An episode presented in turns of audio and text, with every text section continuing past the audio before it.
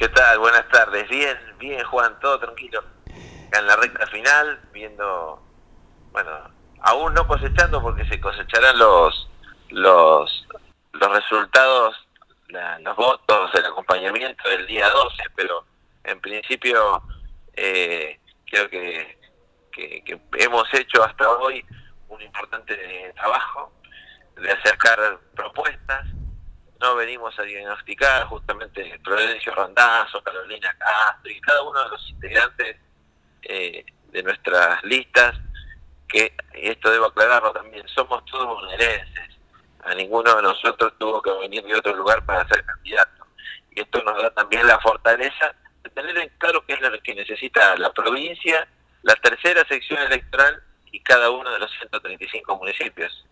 Hablábamos fuera, fuera de aire de educación, yo te hablaba de, la escuela primaria, la escuela secundaria, y propones a la educación como un servicio esencial para la población, algo que no, no creo que nadie pueda pensar lo contrario, es un servicio esencial, pero ¿por qué hay que, hay que llevarlo a cabo? ¿Por qué tenés que proponer que sea un servicio esencial?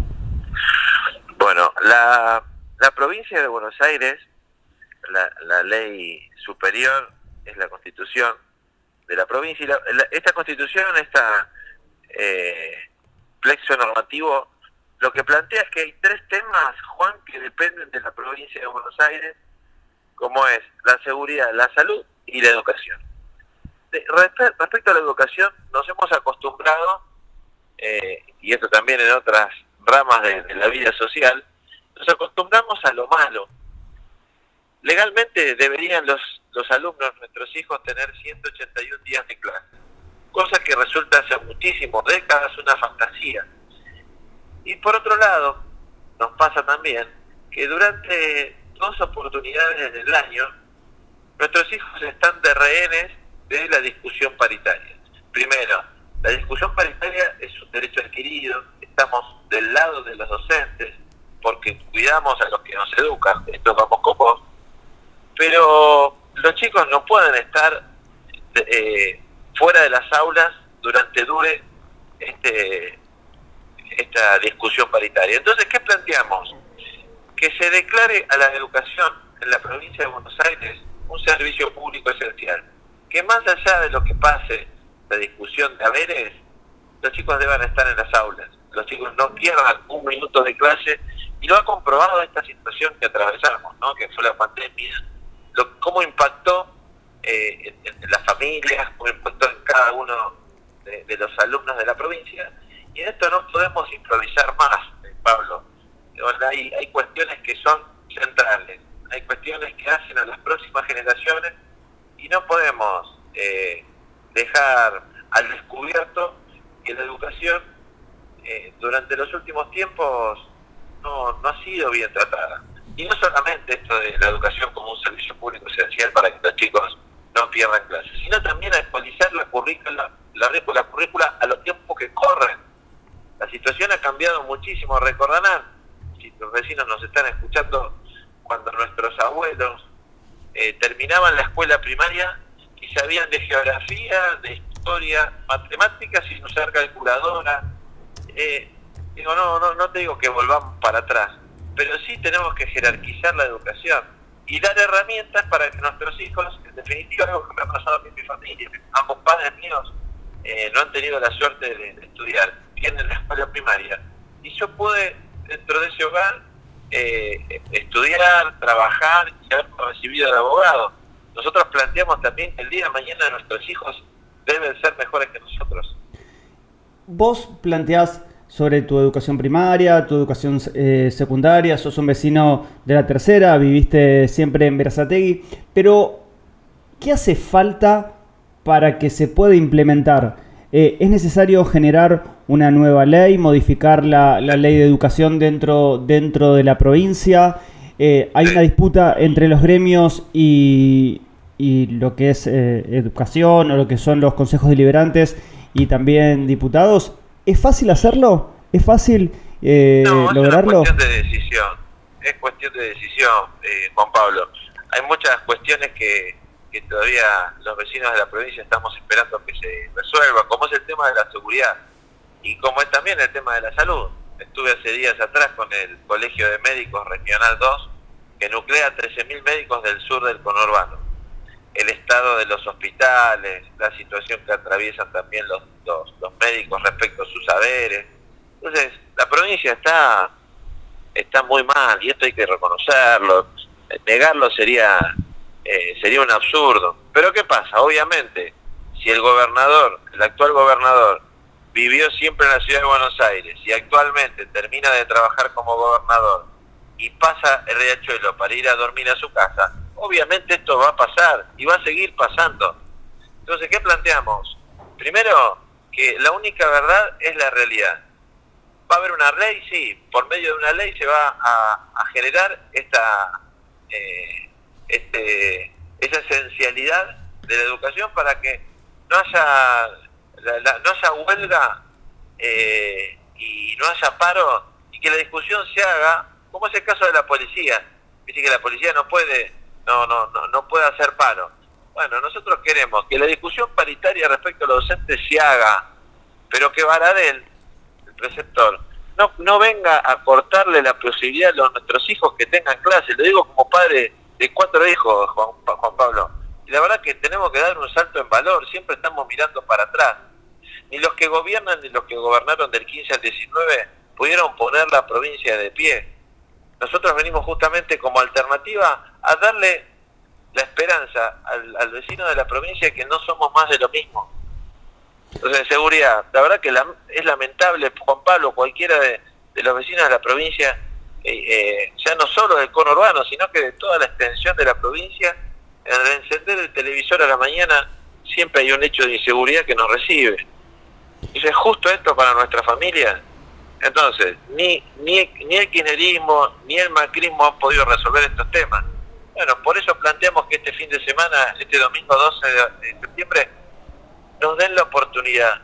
Que tengamos la posibilidad con Florencio Randazzo y los diputados nacionales que integran esa lista, los legisladores provinciales, en mi caso encabezo la lista por la tercera sección como diputado provincial, pero cada una de las listas de diputados y senadores de Vamos con, e inclusive concejales y consejeros escolares de cada distrito, venimos a plantear que desde nuestro lugar, desde nuestras bancas, desde nuestros bloques, vamos a dar este tipo de discusión. ¿Por qué no habla eh, quien gobernó y quienes están gobernando no hablan de la seguridad. ¿Por qué? Porque cuando les tocó gobernar, o cuando ahora en este momento no han podido resolverla y que mágicamente lo van a poder hacer. Y antes, antes, de, antes de despedirte y seguramente vamos a seguir conversando después de este 12, me interesaba saber tu, tu mirada acerca de las pymes de la provincia, porque vos haces referencia también en, en alguna otra nota donde hablas del exceso en la presión tributaria estatal. Pero, ¿es posible bajarle una carga tributaria a las pymes? Sí, sí, sí, estoy completamente convencido porque eh, el contexto general es el siguiente. En la provincia de Buenos Aires hay más de 600.000 pymes. Pymes eh, que obviamente quieren crecer. Ningún emprendedor eh, es conformista y quiere estar como, quiere continuar como está. Entonces ahí, como lo plantea Florencio, nosotros tenemos que hacer el Tinder del trabajo. Es decir, por un lado, las empresas que quieren crecer, que quieren evolucionar y que indefectiblemente para lograr eso necesitan tomar personal. Por otro lado, los planes sociales que fueron creados en el año 2001 por la situación que atravesaba, una difícil situación que atravesaba la Argentina, se crearon para que temporariamente sostuviese socialmente a, la población. Pero la verdad es que tanto el kirchnerismo como, como el macrismo lo tomaron como una política de Estado, la del plan. Inclusive entre el 15 y el 19 se duplicaron los planes sociales. Entonces, por un lado, como decíamos, 600.000 pymes demandan trabajo. Y por otro lado, una gran cantidad de eh, beneficiarios de planes sociales quieren tener un trabajo digno, Juan Pablo con jubilación, con aguinaldo, con obra social, con salario familiar, con vacaciones, cosa que hoy no pasa. Entonces, los subsidios, eso, ese plan social pasa a ser un subsidio del Estado a la empresa por un tiempo determinado, no de por vida. y el complemento del salario corre por cuenta de, de, de ¿Y qué decimos ahí cuando esta eh, situación de ahorro que genera la gran cantidad de impuestos eh, y la carga positiva que tienen las pymes, lo que planteamos es que tenemos que cuidar a, aquellos que invierten y dan trabajo. Entonces, eh, siempre está la visión sesgada, ¿no? De, a, lo, castiguemos a los que pagan. Y al revés, tenemos herramientas para que esto, que, que que eh, te hago, te hago eh, cuál es hoy el escenario que tenemos respecto a, la, al empleo. Más del 51% de los trabajadores de la provincia de Buenos Aires eh, lo hacen de manera informal, están en blanco. Así que ya tenemos nosotros solo un 49% de trabajo en blanco. Por otro lado, el tributar implica también que eh, para vos seguir invirtiendo, seguir creciendo, eh, necesitas previsibilidad, necesitas saber a dónde vas a ir. Tenemos que cuidar a las dos partes. Yo vengo de familia trabajadora eh, y, como peronista, eh, nuestro nuestro centro de, de acción es el trabajador, es la familia del trabajador. Pero tampoco tenemos que caer en el absurdo de pensar que las cosas se dan solas. Entonces, ¿Qué ha pasado en la Argentina y en la provincia en los últimos 15 años? Es que no se ha escuchado a la gente. Cuando se hizo la ley de, alquileres, de alquileres, ¿por qué no se escucharon a los inquilinos y a los dueños de los, de los inmuebles que alquilan? Porque si no, no estaríamos pasando por la situación que estamos atravesando ahora.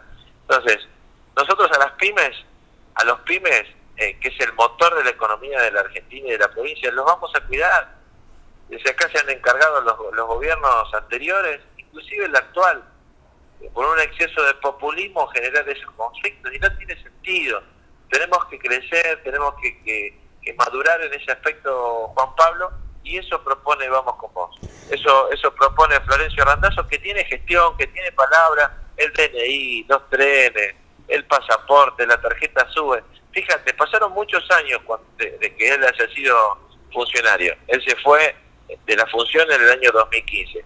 Pasaron seis años, pero el DNI sigue siendo el mismo, la tarjeta sube sigue siendo lo mismo, y los vecinos que, eh, los, los bonaerenses que, usamos eh, el transporte ferroviario, nos damos cuenta que esto ha cambiado superlativamente, y la única verdad, como lo decía, es la realidad.